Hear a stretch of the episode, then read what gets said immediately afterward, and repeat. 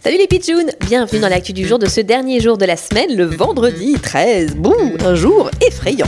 Aujourd'hui, nous allons vous parler d'une incroyable découverte réalisée par des scientifiques et publiée dans le magazine américain Discover.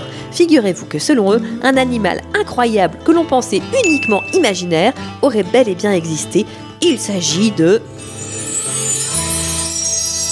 Donne-moi, donne-moi la licorne Euh oui, en effet, selon eux, la licorne aurait bel et bien existé. Mais enfin, excuse-moi, mais toi tu ne ressembles pas vraiment à une licorne. Où sont tes paillettes et tes arcs-en-ciel?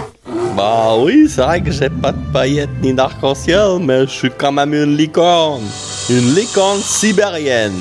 C'est moi qui ai donné naissance à la légende de la licorne.